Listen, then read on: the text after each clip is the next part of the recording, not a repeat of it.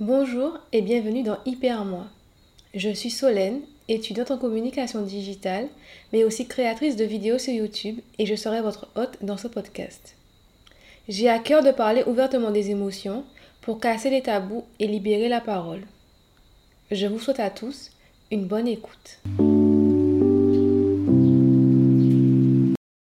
Salut et bienvenue dans un nouvel épisode.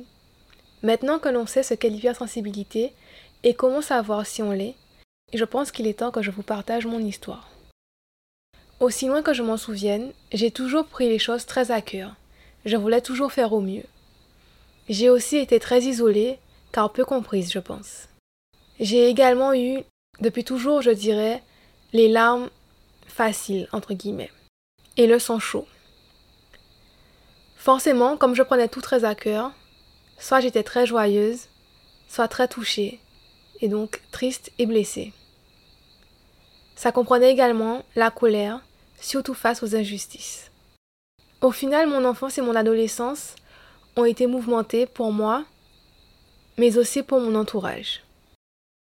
J'ai découvert il n'y a pas si longtemps que tout cela avait un nom et qu'il y avait beaucoup de choses à comprendre autour de, de tout ce concept d'hypersensibilité. Je dirais que ça fait peut-être 4 ans que j'ai découvert tout ça sur les réseaux sociaux. Je suis tombée sur des posts, des comptes qui en parlaient et je me suis totalement reconnue. Alors j'ai commencé à chercher, à lire de plus en plus. J'avais besoin de comprendre car pour la première fois, je commençais à avoir des réponses et surtout, je me sentais moins seule.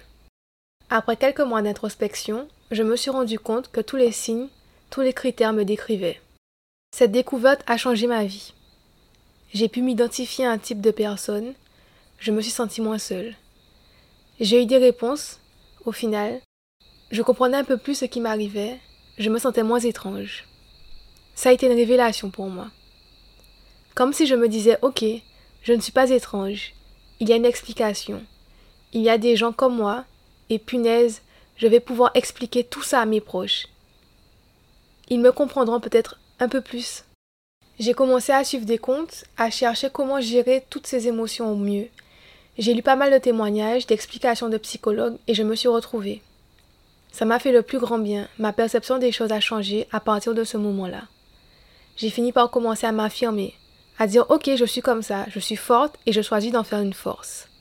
J'ai parlé de mon évolution sur les réseaux sociaux, notamment dans une vidéo YouTube.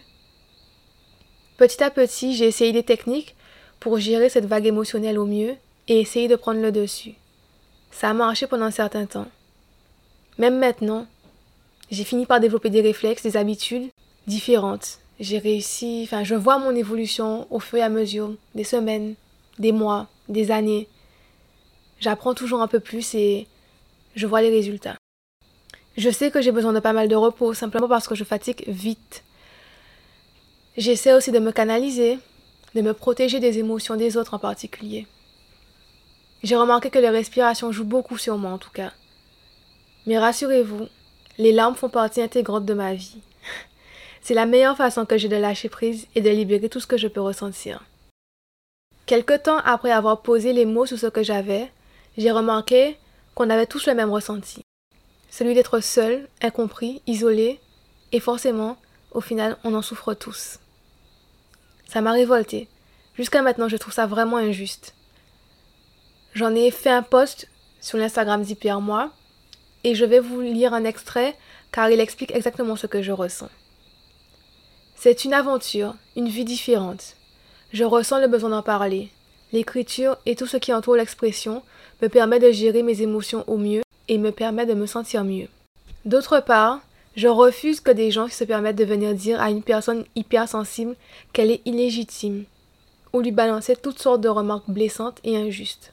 Je milite à mon niveau pour qu'on ait une place. Tout être humain mérite d'être accepté comme il est, sans être jugé, moqué ou bafoué. Voilà, c'était l'extrait. Mais c'est à partir de ce moment-là que j'ai décidé d'en parler publiquement, de faire de ce sujet quelque chose de libre et non de tabou. Il n'y a pas de raison de se cacher, il n'y a pas de honte à avoir. Aujourd'hui, je continue d'essayer d'apprivoiser cette partie de moi, de préserver mon entourage de ces montagnes russes, mais aussi de me protéger et me préserver avant tout.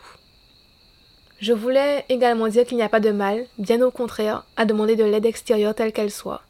Il faut penser à soi, à son bonheur, à sa santé.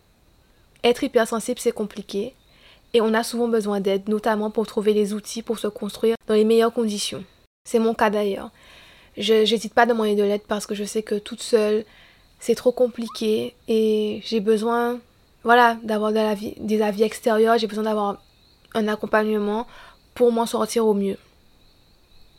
Voilà, c'est tout ce que je pouvais dire sur mon histoire. J'espère que ben, j'espère que j'ai bien dit les choses, que je les ai bien expliquées, que vous comprenez un peu plus et que vous découvrez un petit peu plus de moi. C'est sur ça qu'on va se quitter. Dans le prochain épisode, nous aborderons l'émotivité durant l'adolescence. Merci d'avoir écouté cet épisode. N'hésitez pas à vous abonner au podcast pour ne rien rater, à laisser une note et un commentaire. Je serai ravie d'avoir vos retours. Et moi, je vous dis à bientôt pour un nouvel épisode.